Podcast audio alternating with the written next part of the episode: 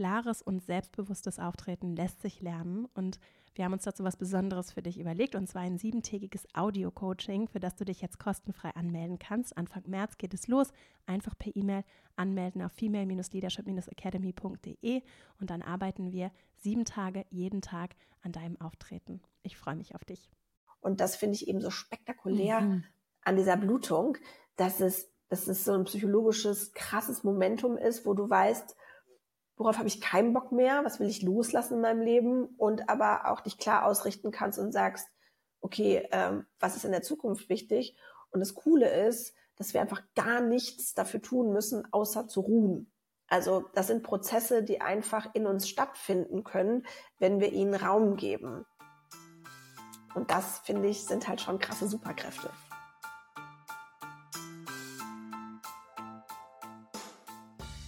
Herzlich willkommen zum Female Leadership Podcast. Mein Name ist Vera Strauch und ich bin Host hier im Podcast, in dem es darum geht, dass du deinen ganz eigenen Stil im Job und Leben findest und deinen Weg mutig und selbstbewusst gehst. In dieser Folge geht es um Menstruation, um Zyklusorientierung im Leben, bei der Arbeit, wie können Menschen mit einer Gebärmutter diese ganz besondere Kraft nutzen.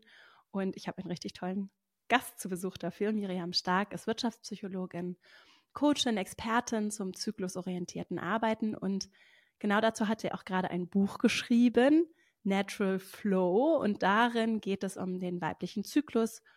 Äh, es geht um Mythen, die sie aufdeckt und erklärt, wie wir im Einklang mit uns leben können und unsere Bedürfnisse stärken, eben auch in Arbeit, Leben und alles, was da so im Zusammenspiel mit anderen vielleicht auch stattfindet, äh, noch besser abstimmen können und vor allem auch mit diesen vier Zyklusphasen gut für uns arbeiten können, dass sie uns dienen. Und heute sprechen wir genau über diese Superkräfte, wie Miriam es auch nennt, die dieser Zyklus mit sich bringt. Wir beleuchten das Thema aus ganz unterschiedlichen Perspektiven, auch aus der Perspektive von Arbeit. Was wissen, was gibt es zu wissen über die Zyklusphasen? Wie können wir sie jede für sich nutzen? Wie lässt sich dieses Wissen mit meinem Leben verbinden? Was kann ich dabei beachten? Und was heißt das vielleicht auch nochmal speziell in Verbindung mit Arbeit? Und was können vielleicht auch Organisationen beachten? Ein ganz äh, bunter Blumenstrauß an Themen. Ich freue mich riesig. Und dann wünsche ich dir ganz viel Freude mit diesem Gespräch. Und dann legen wir gleich mal los. Hallo Miriam. Herzlich willkommen Hallo, im Podcast. Schön, dass du da bist. Danke. Ich freue mich auch wieder hier sein zu dürfen. Mm, wir kennen uns ja schon eine ganze Weile. Du warst auch schon einmal hier. Das ist das zweite Mal hier zu Gast. Ja.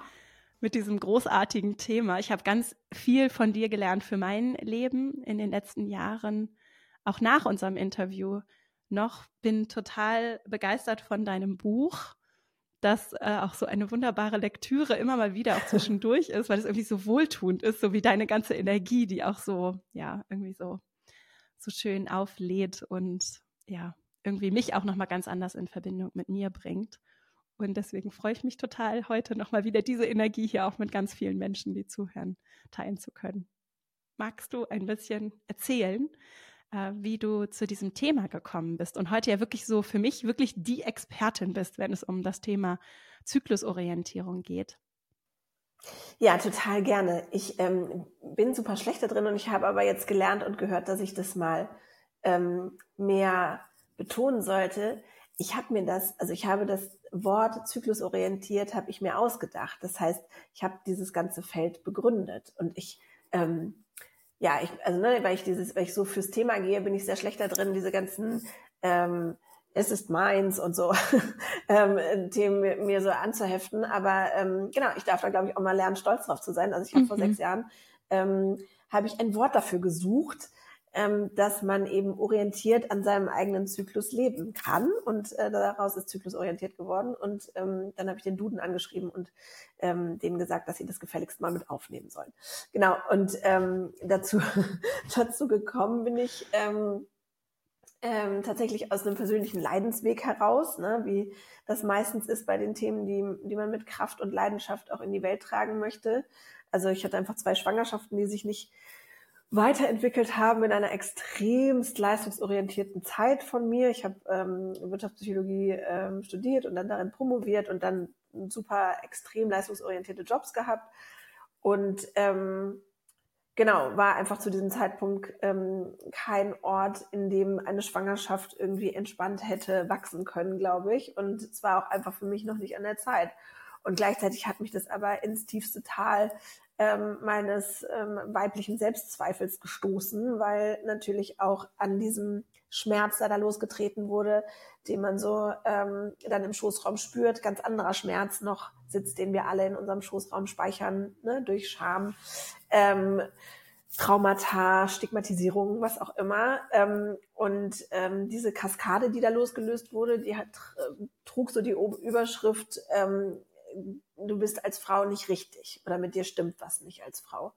Und das hat mein Körper dann aber übersetzt ähm, mit einer Autoimmunkrankheit, Alopecia totalis, also erstmal der Kopf, äh, sind am Kopf sind die Haare ausgefallen und dann irgendwann universales und dann hatte ich halt kein einziges Haar mehr am ganzen Körper. Und ähm, ich war, ne, vorher habe ich mich irgendwie mit dieser Lockenpracht identifiziert und so.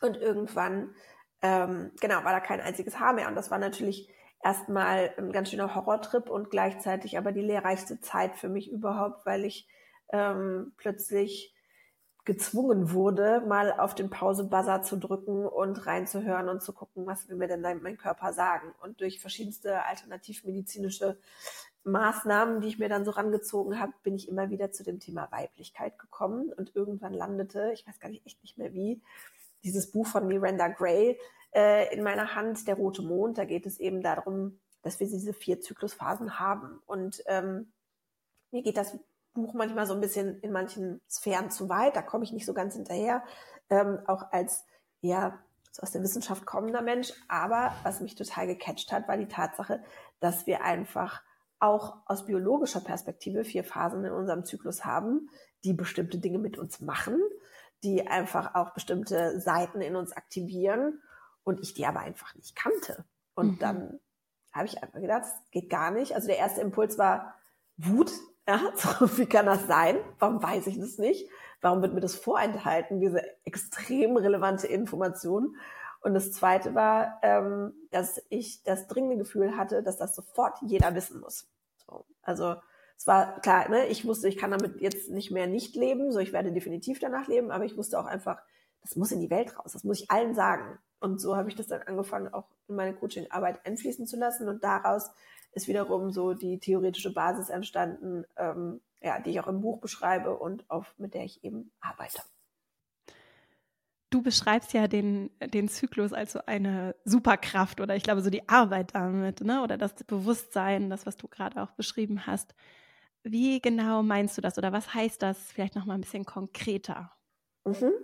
Also, der Zyklus besteht eben aus vier Phasen und ähm, jede Phase, in jeder Phase passiert was Unterschiedliches hormonell. Das heißt, in der ersten Phase sind wir so mit Eizellreifung beschäftigt, in der zweiten Phase springt die Eizelle dann aus der Follikelhülle raus, in der dritten denkt sie erstmal oder denkt der ganze Körper erstmal, hm, wir haben ja uns so viel Mühe gegeben, deswegen wird auch bestimmt eine Schwangerschaft stattfinden, bis er dann zehn Tage nach dem Eisprung feststellt, eventuell feststellt, Mist, alle Mühen umsonst und ähm, dann äh, der ganze Hormon, Hormonhaushalt äh, eben anfängt zu sinken bis zu so einem gewissen Tiefstand, der dann die Blutung einläutet. Das ist so das physische Geschehen. Und in diesen verschiedenen Phasen werden aufgrund dieser unterschiedlichen physischen Konstitution unterschiedliche archetypische Anteile, also seelische Anteile in uns aktiviert. Zum Beispiel Phase 1 im hormonellen Aufschwung wird das, der junge archetypische Anteil in uns aktiv. Und in dieser Zeit können wir einfach Dinge besonders gut. Ich nenne das eben Superkräfte, weil für mich sind es halt Superkräfte, die wir in dieser Zeit haben können. Zum Beispiel in Phase 1 ist es, dass wir kognitiv super leistungsfähig sind und so einen spielerischen Explore-Modus haben, ähm, mit dem wir leicht uns in neue Themenfelder, ähm, neue Dinge einarbeiten können, aber auch alles, was so ein bisschen mehr ja, kognitive Aktivität braucht, genau da eben einfühlen oder eindenken können. Äh, und ich habe bewusst gesagt kann, weil es kann eben sein, dass wir keinen Zugriff zu diesen Superkräften haben, sondern ähm, dass diese blockiert sind. Und dann habe ich aus meiner Arbeit eben entwickelt, dass es noch diese psychologische Ebene gibt, auf die man dann ähm, hinschauen kann. Zum Beispiel in Phase 1, wenn wir merken, hm, ich habe aber gar nicht so viel Bock, jetzt irgendwie kognitiv was zu machen. Mein Kopf ist irgendwie zu und ich merke auch, ich fühle mich gar nicht so leicht und spielerisch, sondern irgendwie bin ich schwer oder stehe neben mir dann dürfen wir uns eben Themen aus Kindheit und Jugend angucken, weil mit diesem Archetyp, der da aktiviert ist, vielleicht ein Thema an die Oberfläche tritt, was geheilt werden kann oder möchte.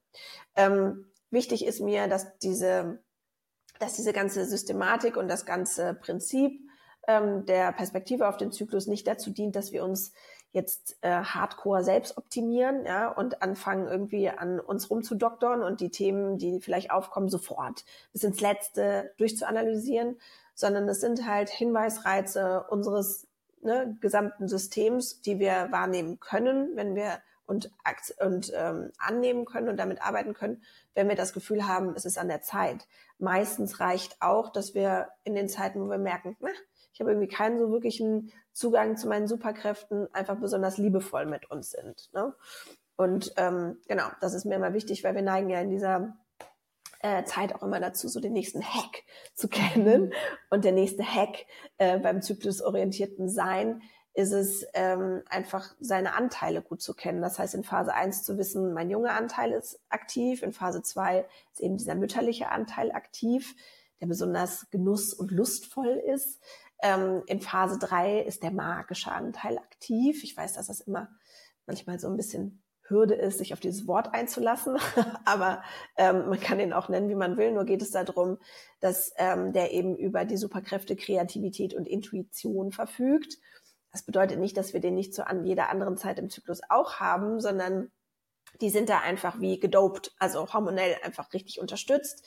Ähm, in dieser Zeit ist es so, dass unser, also unsere Kognition Progesteron sediert ist. Ja, also wir haben eigentlich keinen so guten Zugriff auf unsere ja, Gedanken und können eigentlich eben, so wie wir das in Phase 1 sind, sind wir eben in Phase 3 nicht mehr kognitiv sonderlich leistungsfähig, sondern dürfen uns eben diese alternativen Weisheitszentren Herz, Bauch, Gebärmutter bedienen und aus denen heraus kreativ, intuitiv handeln.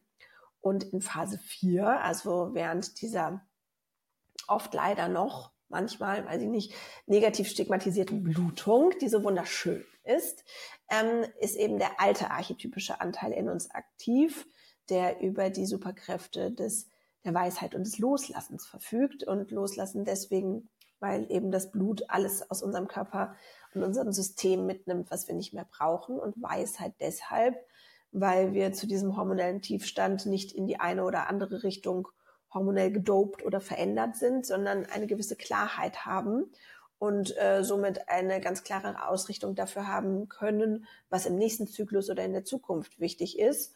Und das finde ich eben so spektakulär mhm.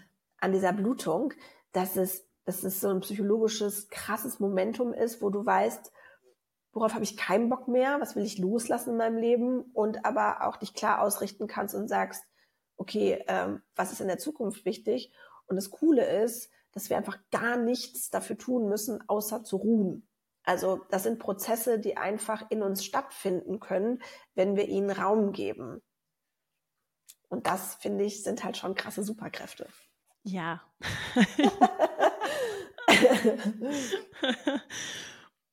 ich muss ja persönlich, also ich muss sagen, ich habe das ja nun auch, weil du mir da häufiger auch ins Gewissen geredet hast, auf sehr freundliche Weise.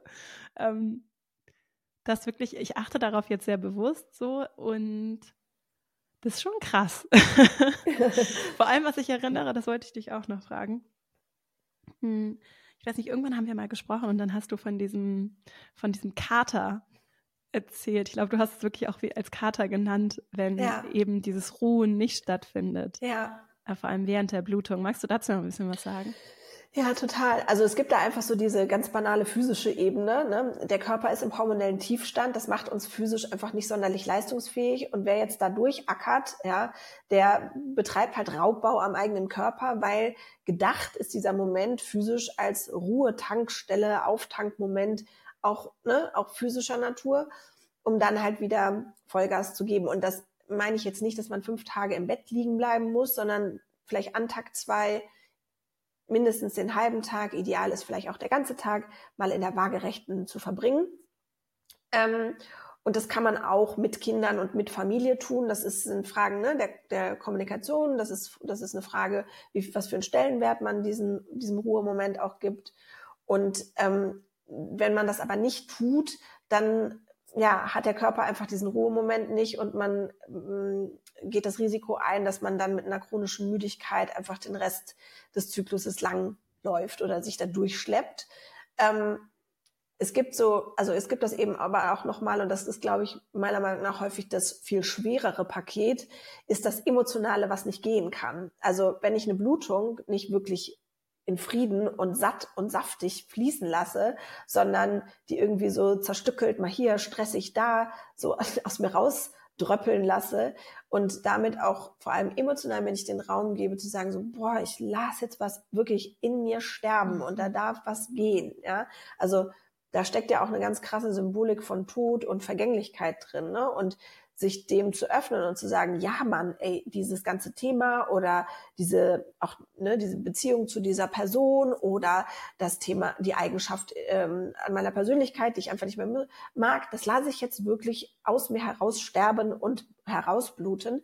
Wenn ich das nicht mache, dann schleppe ich das halt genauso weiter mit mir rum. Ne? Und ich finde, man verpasst einfach ein wahnsinnig ähm, wertvollen Moment, sich leichter zu machen, ja, also vom Ballast zu befreien. Und wir sind ja alle, also ne, wir leben ja in so einer Generation, in der wir den Luxus haben, uns äh, mit unseren Themen eben zu beschäftigen und wir so die die Wunden und äh, die Traumata der Generationen mhm. davor ne, in der Lage sind, die jetzt endlich mal irgendwie anzugucken und äh, da reinzugehen dies ist ein absolut perfekter Moment, um sie wirklich aus dem eigenen System und damit aber auch aus der Frauenlinie oder der Ahnenlinie herauszuspüren. Ja, also meistens ist die Chronologie auch, dass wir in Phase drei, also in unserer magischen Zeit, eben bereit sind für eine tiefere Innenschau, dann uns ein Thema aufploppt und wir merken, was ist, woher das und ah, was soll ich damit?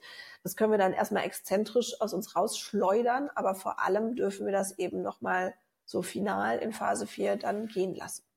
Ja. Und darüber schreibst du ja auch, das hat was ganz, ähm, oder du schreibst ja auch über äh, Schmerzen oder wenn man das jetzt alles ordentlich abgeklärt hat, auch medizinisch und so, ne, dass das eben äh, durchaus auch spannend ist, aus der Perspektive dahin zu gucken. Und also ich merke das bei mir, dass ich das ist, also ich habe jetzt keine medizinischen Themen. Übrigens Endometriose, riesiges Thema. Alle, die das nicht kennen und große Schmerzen haben rund um die Blutung, das äh, ist auch gar nicht so leicht zu diagnostizieren, glaube ich. Und ja. lohnt sich aber dann auch nochmal ganz gezielt, das abklären zu lassen. Bei mir ja. ist das nicht so. Aber ich merke schon, dass so Schmerzen und dieses Verkrampfen und nicht loslassen können, dass das schon was ist, wo ich zum Beispiel als jemand, der da nichts hat, medizinisch total viel über meine Einstellung und meine Haltung zu meinem Körper und auch dieses ein Stück weit für jemanden wie ich, der jetzt sehr auf, ich habe Bock zu arbeiten und Dinge zu machen und es gibt so viel zu tun, äh, da schon gerade diesen, diese Phase 4 nutzen kann, um ganz bewusst mir so Zeit für den Körper zu nehmen und dahin zu gucken und gerade dieses auch ein Stück weit gezwungen zu sein, innezuhalten dann als etwas annehmen kann zum Loslassen. Insofern vielleicht für alle, die da vielleicht auch eher so am Anfang sind wie ich, ne, sich da so auf dieses, äh, das wirklich auch so fließen zu lassen und sein zu lassen und vielleicht auch nochmal Themen von Scham, die mir interessanterweise immer wieder begegnen, auch bei Menschen, die ich sehr progressiv oder eher progressiv mhm. einstufen würde. Das ist eben nichts, was eklig ist oder was irgendwie schlimm ist oder so, sondern das ist was total krass Tolles, wir alle ja. sind durch eine Gebärmutter gekommen. Ja. So krass. Und ja, deswegen das vielleicht nochmal so, um das zu unterstützen, gerade diese Phase 4 sehr ernst zu nehmen. Und ich hatte nämlich auch häufiger solche Kater und du hast mich darauf aufmerksam gemacht und bin jetzt auch zum Beispiel in meiner Beziehung und ich habe ja auch ein kleines Kind, da wirklich jetzt am Aushandeln, dass wir das alle ernster nehmen, weil ich einfach merke, dass es mir die restlichen wie viele Tage sind es in Summe, also diese restlichen 30 Tage oder so, mhm. einfach viel besser geht. Total. Und genau wie du sagst, ne, also der Körper wird zu irgendeinem Zeitpunkt irgendwas anzeigen, wenn man da wirklich langfristig drüber geht. Ne? Also das ist nichts, was, das kann man so in den 20ern, Anfang 30ern kriegt man das noch gut verwurstet. Spätestens, wenn man in der Gebärmutter selber Leben kreiert hat, dann kriegt das Ganze einen ganz anderen Stellenwert und man, also auch, und auch so der, so der energetische Fokus ist einmal da so fett reingerauscht und dann ähm, ist es, habe ich das Gefühl, wie ähm, als würde der Körper einem das ganz besonders übel nehmen, wenn man es mhm. jetzt dann ne, wagt, da trotzdem noch ähm, drüber zu gehen. Und mh, mm, genau, also dieses, dieses Krampfige, das ist tatsächlich was, was so assoziiert ist mit dem Aspekt des Loslassens, ähm, ne, dass die Gebärmutter dann wirklich festhält, stellvertretend. Und ähm, so ein anderes Phänomen ist ja einfach eine super starke Blutung, ja, die dann eher so damit mhm. assoziiert ist, dass man sich dieser ganzen, dem ganzen Thema Offenheit gegenüber dieser Zukunftserkenntnis, die da in einen reinflattert, ähm, dass man sich da gegenüber eben öffnen darf. Ne? Und ähm, genau wie du sagst, also am Bluten selber ist nichts eklig. Das ist ein absolut patriarchal geborenes Narrativ, was ähm, dem Machtentzug der Frau gedient hat. Also es gab schon in den tiefsten, ältesten Tribes, gab es das rote Zelt, in das haben wir uns zurückgezogen, friedlich blutend. Der Rest des Clans kümmerte sich um die Kinder und es wurden Speisen und Tees und wohlige Sachen in dieses Zelt hineingereicht und es saßen nur blutende Frauen, meist in der Hocke, ähm, aber ähm, teilweise auch liegend in diesem Zelt und bluteten in Mutter Erde zurück. So. Und davon haben wir uns maximal weit entfernt, mhm. ja, wenn wir jetzt anfangen, über Hygieneartikel zu reden, mit denen wir uns dann auch noch zukorken. Ja, also so der Tampon ist für mich, weiß ich nicht, das, was es so auf die Spitze treibt. Man neben dieser ökologischen Vollkatastrophe ähm, trocknet der einfach die Vaginalschleimhaut aus und unterstützt eben das Narrativ, dass es was zu verstecken gibt. Und deswegen bin ich auch nicht die größte Freundin von irgendwelchen Mooncups oder Tassen, auch wenn ich weiß, dass die praktisch sein können. Aber auch da ähm, gibst du deinem Beckenboden und deinem Unterleib was zum Halten, was zum Reinsaugen und Festhalten, ähm, wo deine Gebärmutter und dein ganzer Beckenboden eigentlich damit beschäftigt ist, loszulassen. Mhm. Und ich habe auch eine Weile gebraucht, als ich mich, keine Ahnung, vor zehn Jahren oder so, nee, noch länger, ähm, an meine erste Free Bleeding äh, Panties irgendwie gewöhnt habe. Aber ich habe mir dafür Zeit genommen. Ich habe halt einen Sonntag mit der zu Hause verbracht, um sicher zu gehen, dass ich der vertrauen kann. Ja, das gab es damals, es war halt neu und ne, man wusste halt nicht, hält die jetzt? Ist das irgendwie, keine Ahnung, voll das Schlachtfeld in meiner Unterhose? Was passiert hier? Ähm, und weil wir ja auch super krass alle stigmatisiert sind von diesem äh, Trauma, wenn wir dann aus Versehen in der Schule dann doch irgendwie in unsere Jeans geblutet haben und uns panisch die Pullis über den Po gebunden haben. Ja. Mhm. Äh, das, das haftet uns ja allen noch an. Und äh, genau, und ich habe mir die Zeit genommen und habe erstmal mit meiner Free Bleeding Panties gechillt. Und als ich der vertrauen konnte, bin ich sehr stolz, freiblutend, empowered durch die Straßen gerannt und dachte, look at me, people, I'm bleeding. und fand's halt cool. Ja. ja. Ich finde es auch schön, weil es, ähm, es ist irgendwie so ein Weg, um das aber mich beschäftigt gerade so total dieses kollektive Heilen als Frauen, weil ich mich aber auch so viel mit der mit der Hexen, sogenannten Hexenverfolgung beschäftige, gerade durch Zufall. Und das war schon krass, was da einfach so, ich wollte darüber eigentlich heute gar nicht sprechen, aber trotzdem ist einfach so krass, was da äh, so systematisch ja auch hier in diesem Kulturraum so dann wirklich auch so hier vor Ort gemacht wurde. Und ähm, ja. Und deswegen also sorry, ja. wenn ich rein, reinspringen muss, ja. Aber das ist halt das Thema, was uns allen, ja, aus den, also wirklich aus den Poren fliegt, diese, mhm. dieses Erbe dessen und der Schmerz dessen, den wir in Phase drei, also eben in dieser magischen Zeit, ja, wo es um das Rauslassen unserer Schaffenskraft geht, die wir eben, mit der wir eben nicht nur Kinder kreieren können, so wie uns das Patriarchat das so hinstigmatisiert hat, ja, sondern mit der wir alles machen können, was wir wollen, und zwar auf eine völlig abgespacede Art und Weise, die überhaupt nicht nachvollziehbar ist und es völlig scheißegal ist, wie es aussieht. Aber genau an diesem Punkt ähm, sind wir verbunden mit dieser total reinen und ähm, krassen Kraft in uns. Und wenn, und deswegen knallt es an dieser Stelle sehr häufig und gerne auch in Partnerschaften, weil wenn dann zu dieser Zeit jemand im Außen es auch nur ansatzweise wagt, uns in unserer Schaffenskraft zu limitieren oder ne, uns irgendwie darin ja, äh, zu beschränken, dann fliegt das leider denen, die nah an uns dran ist, ziemlich schnell um die Ohren. Und das ist nicht cool. Deswegen bin ich einfach ganz große, äh, ganz, ja, also einfach Verfechterin davon oder unterstütze das einfach sehr, eben diese Verschmelzung von äh, dem unternehmerischen Handeln, also vom ganzen Entrepreneurship, eben in Kombination mit dieser krassen Schaffenskraft, die frei und wild und genauso zu leben, magisch, hexisch zu leben, ähm, damit wir das, was unserer Frauenlinie da angetan wurde, auch heilen können. Und zwar auch im, also ne, weil ich glaube auch, dass es ähm, oder ich erlebe einfach Männer auch und Menschen, die ohne Gebärmutter geboren wurden, super krass da drin, das auflösen zu wollen. Ne? Also es mhm. ist gar nicht mehr, es gibt viele, die das anerkennen und die verstanden haben, dass das völliger, also ne, dass das für alle Beteiligten einfach total furchtbar ist, wenn wir ähm, diese Magie irgendwie limitieren, sondern die sogar schön finden und unterstützen wollen. Und ähm, genau, ich glaube, dass das auch was ist, was wir eben so im äh, in Kombination zwischen Menschen, die mit Gebärmutter geboren wurden und denen, die ohne Gebärmutter wurden, gemeinsam lösen dürfen. Weil du gerade von der Phase 3 gesprochen hast, da würde ja, ja. auch äh, das PMS-Thema reinfallen. Ne? Also alle, mhm. die so kurz vor der Blutung, das ist ja so, auch, äh, ich glaube, so richtig scientific, also ist das nicht so nachgewiesen, dass es das gibt, oder? Ich weiß es gar Doch, nicht. Also, ja. dass okay. es PMS gibt, ja. Also es gibt da alle möglichen Diagnosen zu. Mhm. Ähm, was halt nur doof ist, weil in dem Moment, wo es eine Diagnose ist, ist es halt wie was, was dir fremdbestimmt passiert wurde und du ähm, hilflos bist, irgendwas dagegen tun zu können, außer du nimmst halt irgendein Präparat. Ja, das ist so die ähm, das Narrativ, was so in der Medizin, glaube ich, vor und vorherrscht.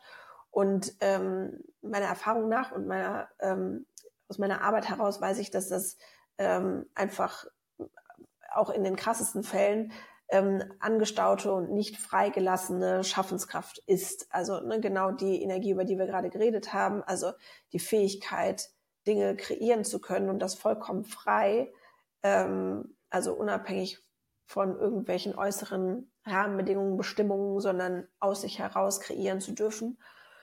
Ähm, dafür gibt es, wenn, wenn irgendwie PMS auftritt, einfach noch zu wenig Raum. Und meistens sind es die Frauen mit der krassesten Kraft und krassesten Schaffenskraft, die halt dann am heftigsten leiden, ne? weil ähm, mhm. sie gelernt haben, also weil sie entweder historisch in ihrer Familie gelernt haben, das nicht zeigen zu dürfen, ist ein ganz großer Anteil, aber weil es auch in unserer Gesellschaft noch so wenig ähm, gesellschaftlich akzeptierte Spaces dafür gibt. Ne? Es ist irgendwie immer entweder so, ah, die crazy Künstlerin, die darf das, ja, und alle anderen, die arbeiten, dürfen es nicht. Und mhm. das gilt für mich halt überhaupt nicht, sondern ich glaube, dass wir alle vollkommen davon profitieren, gerade irgendwelche Unternehmen, die krampfhaft auf der Suche danach sind, mehr Kreativität in ihr Unternehmen zu kriegen oder Kreativität unter ihren äh, Mitarbeitenden zu fördern. Da äh, dürfen sie einfach mal viel Raum für Menschen mit Gebärmutter oder die mit Gebärmutter geboren wurden, äh, schaffen und äh, denen einfach in dieser Zeit vor allem komplette freie Hand geben für Prozesse, die Innovation oder Kreativität brauchen. Das ist ja auch ein Missverständnis, dass Kreativität dann irgendwie ausschließlich so was Künstlerisches, Innovationsorientiertes ist, sondern ich verwende mal den Großteil meiner Kreativität darauf, Probleme zu lösen. Ja. und merke das wirklich. Also merke das so, dass mir auch was Probleme angeht oder, oder auch neue Ideen, die jetzt gar nicht unbedingt vielleicht von außen so innovativ wirken, die schon aber in sich was, vielleicht auch was ganz technisch innovativ, also, ne, du weißt, wie ich meine. Voll, ne? ja. Und deswegen äh, auch nochmal zu deinem Punkt, äh, dass du vorhin hast du ja gesagt, äh, dass du es vor allem unternehmerisch und für Selbstständige, ich würde das wirklich auch noch ergänzen, dass das, das ist, glaube ich, da ist so viel Raum auch zum Beispiel für Angestellte, so dass die eigene Lebens- und Jobgestaltung total. so ne, total mit dieser Kreativität aufzuladen und dann auch zu gucken, welche Freiräume und Einflussmöglichkeiten, das ist ja so ein bisschen nur meine Arbeit und so habe ich auch in, in Strukturen, die erstmal vielleicht ziemlich starr wirken. Und. Ähm, was gibt's da vielleicht auch für Raum, um diese Magie da reinzubringen, weil da brauchen wir sie ja, allem, denke ich so häufig. Ja, das ist, also das ist genau das, was, also ne, wenn ich das so beschreibe, dann ähm, hört sich das immer so radikal an und geht glaube ich, so vom Bild eben sehr schnell in dieses, ah, ich mache, was ich will, ne? Aber mhm. ähm, genau wie du sagst, also auch wenn ich eine Excel-Tabelle pflegen muss, ja, dann kann ich das eben in der Phase drei trotzdem auf die Art und Weise machen, wie es mir gut tut. Das heißt, ich kann entweder Pausen machen, wo ich in die Natur gehe. Es kann aber sein, dass ich mir irgendwie geile Musik auf die Ohren packe. Es kann aber auch sein, dass ich ähm, dass äh, die Excel-Tabelle von hinten nach vorne mache oder wie auch immer, ja, oder mich auch einfach kreativ Frage braucht. Das ist diese Excel-Tabelle. Genau. Und, äh, Wichtiger Punkt.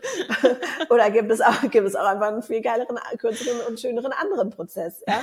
Also das ähm, genau, also da ähm, und das das glaube ich ist einfach wichtig und das gilt eben auch für den gesamten Zyklus, weil zyklusorientiertes Arbeiten wird häufig so verstanden, dass ich irgendwelche Termine oder Events oder Dinge, die ich habe, in die richtige, was auch immer das sein soll, Zyklusphase packe. Ne? Dass ich sage, mhm. oh, ich habe einen Vortrag, den muss ich in Phase 2 halten.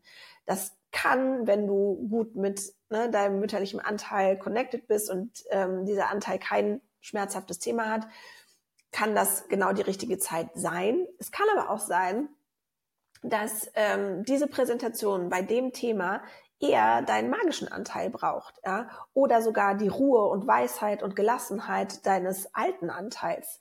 Wichtig ist dann eben, und das ist diese mh, mm, äh, zyklusorientierte Selbstfürsorge dabei, dafür zu sorgen, dass du alles hast, was du brauchst. Also zum Beispiel, ne, wenn du ähm, den Vortrag äh, in Phase 4 hältst, dass du deine Snacks bereit hast, dass du dir vielleicht irgendwie ein Wärmekissen in die Hose klemmst, dass du äh, ne, und deine Gebärmutter schön warm hältst oder dass du einfach dafür sorgst, dass es dir gut geht. Und genauso ähm, im, in Phase 3, wenn du da einen Vortrag halten musst oder irgendwas äh, machen musst, was mh, wo schnell bei uns so dieser leistungsorientierte Knopf angeht und wir denken, oh fuck, performen, ja, und sich das häufig beißt mit dem eigentlichen zyklischen Sein, dann dürfen wir uns fragen, was braucht mein Anteil, damit das, was ich davor habe, Spaß hat. Mhm. Und genau, und dann ne, gibt es da immer eine, eine schöne kreative Lösung für. Oder aber, und das ist eben etwas, was ich glaube, worum es so beim zyklusorientierten Arbeiten letztendlich geht, oder so der Kern davon ist ja, ist das der Umfeld, für das ich arbeite und in dem ich eingebettet bin, bereit, mich als Menschen und als ganzen Menschen höher zu priorisieren. Ja, und vor allem bin ich selber bereit, das zu tun, mich höher zu priorisieren als eine Leistungsorientierung. Und das ist ein mutiger Paradigmenwechsel, zu dem man bereit sein darf. Ja. Und ähm, wenn es dann zum Beispiel darum geht, mal zu sagen, so, boah, ich weiß ich nicht, ich habe jetzt hier irgendwie zehn Stunden Messe während meiner, während meinem zweiten Blutungstag, das mache ich einfach nicht. Es ist, geht einfach gegen meine physische Natur. Ja. Da brauchen wir jetzt eine kreative andere Lösung. Dann kann es sein, dass es manchmal Dinge gibt, die man verschiebt. Oder aber, ich würde es gar nicht mal so das Beispiel mit äh, Phase 4 nehmen, weil vielleicht geht auch sogar auch das, wenn man sich zwischendurch genug ausruht. Aber zum Beispiel auch in Phase 1, wo man denkt, boah, mega leistungsfähige Zeit, eigentlich, ne, Vollgas und total ähm, aktiv Vielleicht gibt es da gerade aber ein Thema und ich möchte mich halt erstmal mit diesem Thema auseinandersetzen. Und vielleicht habe ich das Glück und meine Organisation ist schon so weit und ist bereit dazu, eben mentale und ähm, physische Themen den Raum zu geben. Dann ist das natürlich super. Wenn nicht, dann darf ich da eben selbstversorglich sein und ähm, so ja äh, Quick-Fix-Lösungen über ähm, Krankschreibungen wählen. Denn der Witz ist ja, wenn wir anfangen, uns zu priorisieren als Mensch, dann werden wir einfach resilienter, wir werden in uns stabiler, wir werden einfach sicherer in dem, was wir tun, wir werden weniger fehleranfällig in unserer Arbeit, wir sind einfach insgesamt gesünder. Ja? Und entweder wir haben halt das Glück, dass es eine Organisation ist, die schon da mitgeht, oder aber wir haben eben ähm, ja, die Selbstfürsorge, die sagt, so ich kümmere mich darum und schreibe mich dann halt so lange krank, bis das Thema sich in mir gelöst hat. Was ich dabei immer noch wichtig finde, ich, ich höre ja aus zwei Perspektiven zu. Ja. Auch aus, als Teil einer Organisation. Ich weiß nicht, ob du dieses Dreieck kennst mit der themenzentrierten Interaktion nach Ruth Cohn. Das sind so drei Ecken. Das eine ist ich, das andere sind wir, also wenn es um Gruppen geht, ne? Und das andere, dritte ist das Thema. Und zwei Gedanken dazu. Das eine ist, ich existiere natürlich gerade in einem Team immer im Zusammenspiel auch mit anderen. Und das heißt, damit es uns allen als Gruppe gut geht, muss es auch mir gut gehen. Und es ist wichtig, dass ich mich im Blick habe. Und wenn ich immer über meine Grenzen gehe, dann leidet am Ende auch das Team im Zweifelsfall, weil ich über Monate ausfalle und nicht mehr arbeitsfähig bin.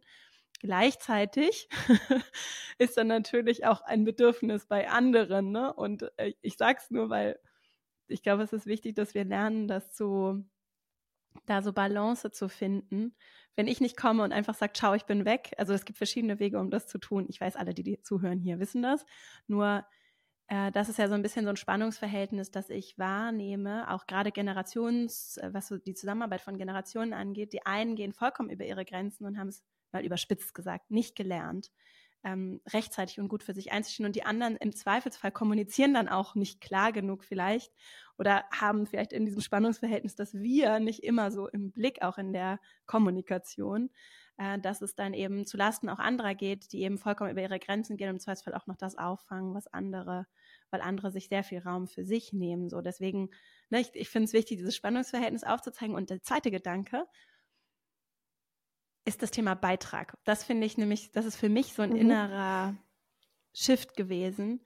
Es geht nicht um Leistung, sondern es geht um den Beitrag. Und wenn ich dann darauf gucke und sage, ich betreibe gute, auch zyklusorientierte Fürsorge für mich, verändert sich in der Summe mein Beitrag und ich kann ganz anders mich einbringen. Total. Und dann geht es nämlich nicht um Arbeitsstunden, sondern um das, was da am Ende rauskommt. Und dann bin ich ja zum Beispiel jetzt als jemand ne, in, in, im Unternehmen, in dem ich arbeite und das mir ja auch gehört, würde ich auch sagen so, ja, ist super. Am Ende ist es mir egal, ob du jetzt zehn Stunden daran gearbeitet hast oder eine. Freut mich ja, wenn der Beitrag da ist. Um den geht es ja. Deswegen kommen wir hier alle zusammen. Das ist ja kein Selbstzweck, ja. sondern wir wollen ja hier gemeinsam was, äh, was schaffen, erschaffen. So.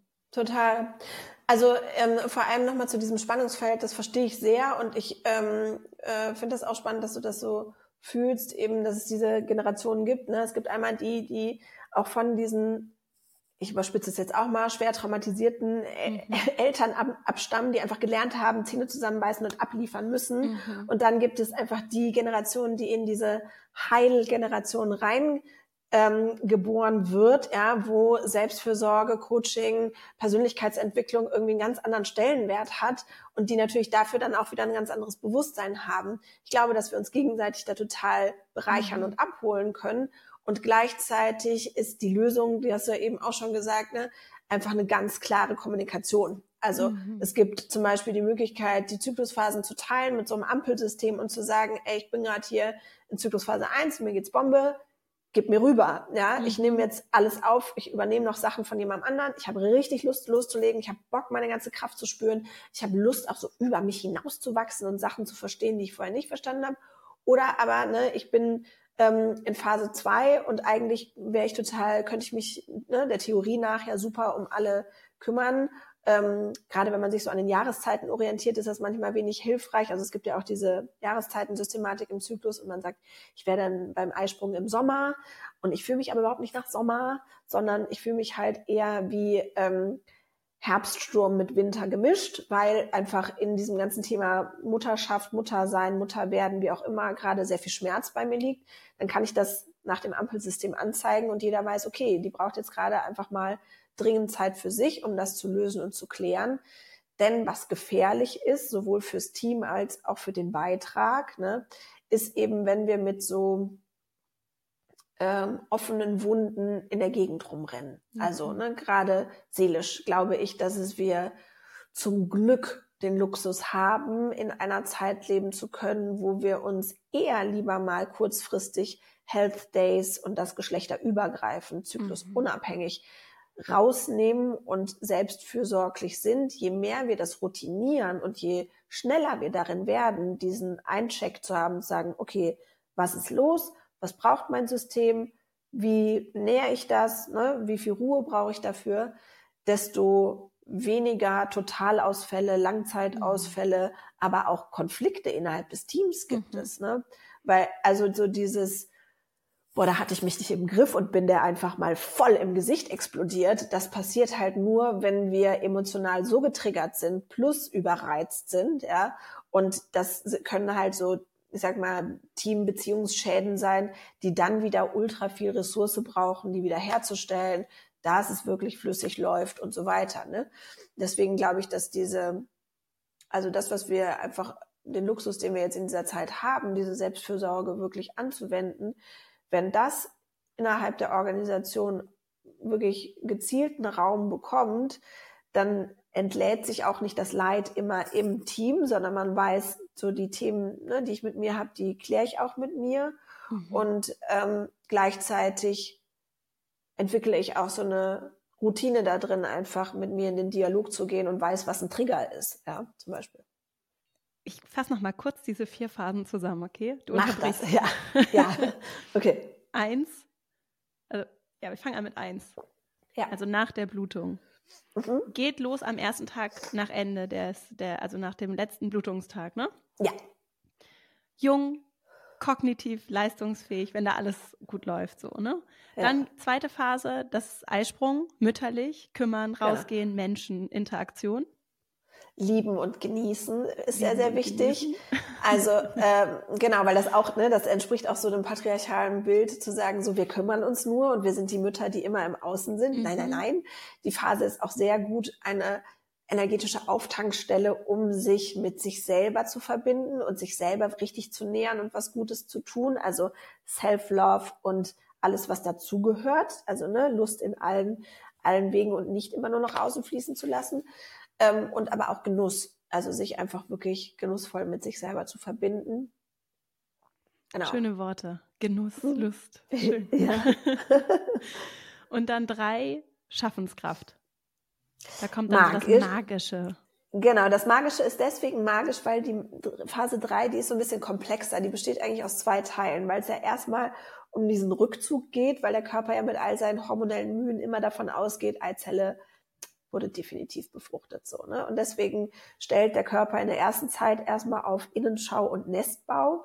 Das kann man auch unternehmerisch super für sich nutzen, um neue Strukturen zu schaffen und ne, irgendwie zu sortieren. Allerdings eben nicht aus dem Kopf raus, weil der ist ja sediert, sondern intuitiv und kreativ. Und die zweite Phase, der Phase drei, ist dann eben der Moment, wenn der Körper festgestellt hat, all diese hormonellen, krassen Eizellreifungs- Bimbamborium-Bemühungen, die sind halt für die Katz. Und da gibt es auch bei ganz feinfühligen Menschen manchmal so einen Frustrationsmoment, ne, wo die wo dann irgendwie so, ah, war es umsonst. ähm, und äh, das muss aber auch nicht sein, dem kann man auch noch anders gegen, entgegenwirken. Und ähm, dann liegt da eben diese vorbereitete Schaffenskraft brach und darf investiert werden in jeden Bereich des Lebens, auf jede bunte Art und Weise, wie man es möchte. Also um sich dem Ganzen auch erstmal zaghaft heranzutasten, darf man auch einfach mal fett die Musik aufdrehen und zu Hause dancen, ja, oder ein krasses Bild malen oder irgendwas machen, was einem halt schon immer eigentlich heimlich Freude bereitet hat, aber man irgendwie dachte, in all der Verpflichtung findet es keinen Raum. Ja. Und dann die vierte Phase, und da wird es dann sehr klar. Da ist dann hormonell alles frei. Sicht ist frei. genau. und eben dieser Punkt, der mir wirklich sehr geholfen hat, dass auch physisch einfach Liegens, ich, bei mir lässt sich das zum Beispiel auch mit Arbeit tatsächlich gut verbinden. Mindestens einen halben Tag, in der Regel so zweiter. So versuche ich das jetzt, so habe ich dich immer im Ohr. Hast du geruht? ja. Genau während der Blutung dann und dann diese Klarheit auch kommen lassen und sie annehmen. Und ich finde es dann total spannend, auch aufzuschreiben, was da so. Ja, kommt. voll. Mhm. Also, ähm, genau, und ich äh, will diesen Archetyp trotzdem nennen. Er heißt alt und ich weiß, dass wir auch da ein, also ne, gesamtgesellschaftlich so ganz böse stigmatisiert sind da drin, dass wir, ne, dass alles immer jung und frisch und agil und leistungsfähig und so sein muss. Und ich ähm, bin aber ein ganz großer Fan davon, dieser Langsamkeit und gleichzeitig auch dieser fetten Weisheit, über die wir mhm. dann verfügen, ja, viel mehr Raum zu geben, weil die erstens total heilsam und gesund ist und zweitens ähm, wir dadurch, glaube ich, auch indirekt mit alten Menschen in unserer Gesellschaft vielleicht anfangen, anders umzugehen. Mhm. Ja? Also wenn das alte, ehrwürdige, weise ähm, in uns wieder an anderen Stellen, also in uns selber einen anderen Stellenwert bekommt, vielleicht bekommt es den oder hoffentlich bekommt es den dann eben auch im Außen und ähm, wir gehen mit den alten, weisen Menschen unserer Gesellschaft auch anders um. Das finde ich zum Beispiel cool.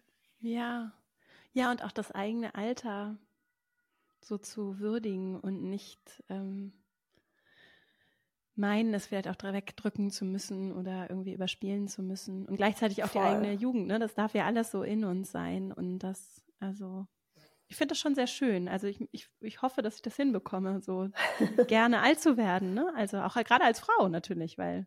Voll. Ähm, ja. Also ich freue mich über jedes ja. graue Haar. Ich habe drei, ja. Und ich feiere die so sehr. Und ich freue mich auf diese Pfeffersalzhaare. Und irgendwann sind sie ganz weiß. Und ich mag auch Falten. Und ich ähm, finde, ähm, ältere Frauen, so Ü60, können super hot aussehen, ja. Und wenn sie eben mit dem, dass sie alt sind und mit ihrem, mit ihrer Reife, die da auch einfach da ist, ne, dass sie, ähm, wenn sie damit so richtig in Love sind und satt sind, das hat also finde ich unfassbar sexy.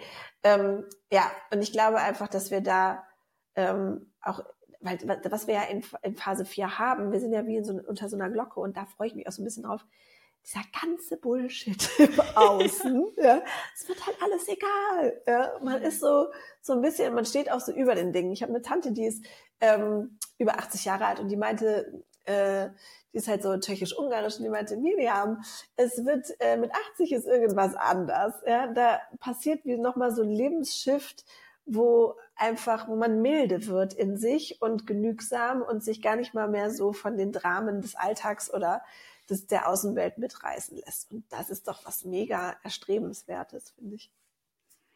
Habe ich mir direkt mal das Thema Menopause ähm, notiert. ja, da geht ja, also da geht der Zyklus ja weiter. Das ist ja, ja. hört ja einfach, hört ja nicht nur, also ne, nur wegen, nur weil wir nicht bluten. Oder auch auf. wenn wir nicht bluten, hört er nicht auf. Haben wir den weiterhin. Ist auch wenn wir, ähm, also auch wenn die Gebärmutter entnommen werden muss, ja, deswegen habe ich immer diese sehr umständliche Bezeichnung von Menschen, die mit Gebärmutter geboren wurden. Aha. Aber, Aha. aber es ist so. Es ist egal, ob du eine Gebärmutter, also wenn du mit Gebärmutter geboren wurdest und mal eine Blutung hattest, hast du einen Zykluspunkt. Außer du machst halt eine krasse Testosterontherapie, zum Beispiel wie bei einer ne, Umwandlung, wenn du ähm, äh, von einem Geschlecht dich ins andere verwandeln möchtest oder wandeln willst, dann ähm, mhm. äh, bremst das den aus. Nichtsdestotrotz gibt es also erstmal diesen Rhythmus. Ha, das wusste ich nicht. Steht auch im Buch. Steht auch im Buch. Guck mal, da bin ich noch nicht. Ich lese es ja auch wirklich, ich gehe tatsächlich nach Kapiteln und Interesse. Also. Ja, ist auch gut so. Ja. Ja. Ähm, wir sind leider schon am Ende. Ja. Schwupps. Schwupps. Jetzt war es wieder um. Ich wollte noch fragen, was ist denn so vielleicht so der eine große Aha-Moment für dich oder vielleicht auch so die eine Sache und oder die eine Sache, die du, wo du sagen würdest, das wäre jetzt schon ein richtig wichtiger, der wichtigste Punkt vielleicht, um ihn mitzunehmen und zu beherzigen?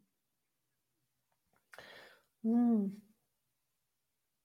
Es gibt so vieles. Ähm, also vielleicht, das ist sehr persönlich geprägt, ne? weil ich habe als ich angefangen habe, zyklusorientiert zu leben, habe ich gemerkt, dass eine ganze Hälfte meiner Persönlichkeit und eigentlich auch noch zusätzlich Facetten von anderen Teilen meiner Persönlichkeit gesellschaftlich überhaupt nicht stattfinden und überhaupt nicht abgebildet sind mhm. und dass die deswegen überhaupt gar keinen Raum finden. Also meine ganze Magie, ja, mein ganzes Freies, aber auch mein altes Weises, so dass ist ja so negativ stigmatisiert und wir haben so wenig positive Ideale oder Vorbilder dafür, dass ähm, ja, wir manchmal einfach nur so halb durch die Gegend laufen mhm. und super leistungsfähig sind, aber das auch manchmal ein bisschen aggro, also ne, diese spielerische Leichtigkeit, ja, vielleicht uns irgendwie so erarbeiten und auch im Lust und Lust und Genussvollen, also wenn wir da, wenn wir das Privileg haben, einen guten Zugang zu unserer Lust zu haben und ähm, uns damit gut fühlen, dann ähm, haben wir wahrscheinlich auch häufig gelernt, die nach außen zu richten. Ne? Deswegen, mhm. also diese patriarchale Prägung, sich davon zu entkoppeln, ja, und ähm, sich selber zu entdecken. So, das wünsche ich wirklich äh, jeder und jedem Menschen, der sich mit ähm, seinem zyklischen zyklischen Sein auseinandersetzen möchte. Und gleichzeitig, um das eben auch nicht nur als so privates Feel-Good und Self-Optimization-Tool privat zu nutzen, sondern damit wir uns eben, wie die Lisa das mal so schön gesagt hat, eben als ganzen Menschen mit zur Arbeit bringen dürfen, ähm, darf es in den Unternehmen einfach diesen Paradigmenwechsel geben, wo wir anfangen, den Menschen über der Leistung zu priorisieren mhm. und Safe Spaces, in denen wir unsere Vielseitigkeit mit der Verletzlichkeit, die dazu gehört, mit den Themen, die eben Heilung finden wollen ähm, und dafür eben den Raum haben dürfen, ähm, das darf, finde ich, geöffnet werden. Und da, glaube ich, sind wir auf einem ganz guten Weg. Also es gibt viele Unternehmen, die sich für das Thema interessieren, wo ich das irgendwie erstmal nicht erwartet hätte, ähm, weil die so von außen gar nicht jetzt so wahnsinnig krass innovativ und ne, ähm, Start-up-mäßig um die Ecke kommen, sondern echt einfach so deutsche Konzerne sind. Und das äh, finde ich eine wunderschöne Entwicklung und stimmt mich sehr hoffnungsvoll. Und es gibt eben im Kleinen auch total viel, was ja nicht nur mich und mein Leben dann beeinflusst, sondern eben auch das Wir und die Gruppe. Und selbst wenn wir jetzt total. nicht offen über unsere Zyklusphasen äh, sprechen wollen, vielleicht auch, dann trotzdem macht das ja was, wenn ich anfange, andere Zeit, Teile zum Beispiel von mir einfach zu zeigen, weil ich sie für mich selbst erstmal so entdeckt habe und vielleicht auch hier Total. und da ein bisschen was an andere Sprache einfach äh, verwende, so und ähm, ja, was anderes transportiere und so eine andere Energie reingebe. Voll. Ja. Ganz, ganz toll. Miriam, also wir haben dein Buch, das verlinken wir natürlich in den Show Notes. Natural Flow, wie du die Psychologie deines Zyklus für dich nutzt und deine Website, die wir auch verlinken. Dann auch noch wahrscheinlich dein Instagram und LinkedIn. Gibt es noch was, was du gerne, wo wie Menschen dich erreichen können, vielleicht auch, was wir noch mit? Ich glaube, das sind, das sind alle Kanäle, die wir haben. Was vielleicht noch spannend ist, ist, dass wir jetzt total frisch endlich eine ähm, neue ähm, Zyklus-Coach-Ausbildung launchen werden, aus dem einfachen Grund, dass ich ähm, mich vermehren muss. Also es gibt natürlich super viele ähm, zauberhafte Kolleginnen, die sich auch diesem Zyklusthema an nehmen. Gleichzeitig habe ich eben mit dieser psychologischen Perspektive eine Tiefe in dieser Arbeit entwickelt, ähm, genau, von der es einfach mehr geben darf. Und ähm, die, die Voraussetzung für diese ähm, äh, Ausbildung ist eben, dass man schon Coach oder Coachin ist oder Psychologin oder ähm, Therapeutin und ähm, dass man da einfach nochmal auf tieferer Ebene durch diese Zyklusthemen begleiten möchte. Und ähm, da jetzt übers Buch und generell einfach eine große Anfrage besteht, freue ich mich drauf, dann auch einfach Menschen weiterempfehlen zu dürfen, damit wir zusammen einfach auch in der Tiefe ähm, ja, die, in die Themen rein und durchbegleiten können. Richtig cool. Das hm. verlinken wir auch. Und ja, ich glaube, dann sind wir am Ende. Gibt es noch irgendwas, was du hinzufügen möchtest? Ich will mich einfach bei dir bedanken und ich äh, mag diesen Raum so gerne und ich finde es ähm, ähm, total schön, weil wir, glaube ich, ähm, also ich habe manchmal so diese das radikale Vorpreschen und ich finde das ähm, also es gibt mir ein super gutes Gefühl, weil ich das weil ich ähm, spüre, wie du ganz ganz ganz ganz ganz viele Menschen gleichzeitig äh, mit ins Boot holst und abholst und ähm, genau ich freue mich einfach riesig, wenn das durch deinen Kanal einfach ähm, dieses Wissen ganz vielen Menschen im Arbeitskontext und im Privaten jetzt geholfen hat und weiterhilft und danke dir dafür von Herzen. Ich danke dir für deine wirklich großartige Arbeit, die mir sehr geholfen hat schon und ich bin überzeugt, ganz vielen anderen Menschen auch und noch viel mehr helfen wird. Und ja, dann alles Gute und Liebe und bis bald. Danke, bis bald. Ciao.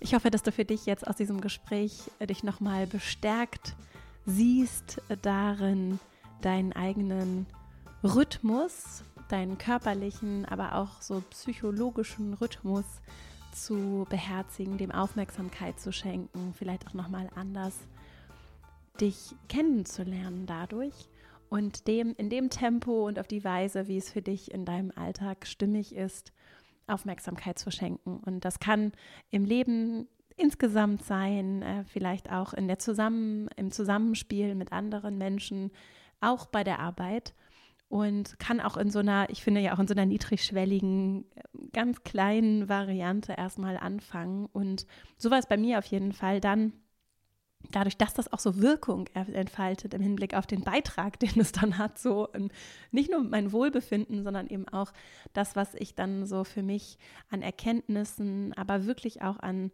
so einer Form von Schaffenskraft, nicht aus einem Willen von durchoptimieren, sondern einfach durch so einen natürlichen Flow wirklich äh, bewirke, das motiviert mich schon sehr, da einfach immer stimmiger zu werden für mich und immer mehr für mich auch an Erkenntnissen zu gewinnen und dem einfach anders vielleicht auch nochmal Aufmerksamkeit im Alltag zu schenken. Insofern danke ich dir, dass du zugehört hast, dass du dich auch für dieses ja durchaus auch wirklich noch sehr stigmatisierte Thema geöffnet hast und hier vielleicht aus dieser Offenheit heraus auch das eine oder andere heute mitnimmst, dass du für dich berücksichtigen möchtest, vielleicht auch anderen mit anderen teilen möchtest. Und deswegen nochmal die herzliche Einladung, diesen Podcast, vielleicht auch genau diese Folge an andere Menschen weiterzuleiten, das mit ihnen zu teilen um diese Zugänge zu ermöglichen und eben gerade, was dieses Thema auch angeht, diese kollektive Scham, Stigmatisierung, dieses Weggucken von einem ja sehr kraft, kraftvollen und auch offensichtlich existierenden Thema äh, zu überkommen und uns so nicht nur in Verbindung mit uns selbst mehr zu bringen, sondern eben damit die Grundlage auch zu schaffen, dass wir nochmal anders in Verbindung mit anderen treten können. Und das wünsche ich mir sehr. Dafür bin ich hier und dafür gibt es auch diesen Podcast. Insofern vielen Dank fürs Teilen, fürs Weiterleiten, fürs Kommentieren, Bewerten. Es tut äh, dieser Arbeit gut und ähm, mir auch. es ist sehr schön hier zu sein und ich danke dir für alles. Wünsche dir ein richtig schönes, eine richtig schöne Woche und freue mich, wenn wir uns hier nächste Woche wieder hören. Bis dahin und alles Liebe.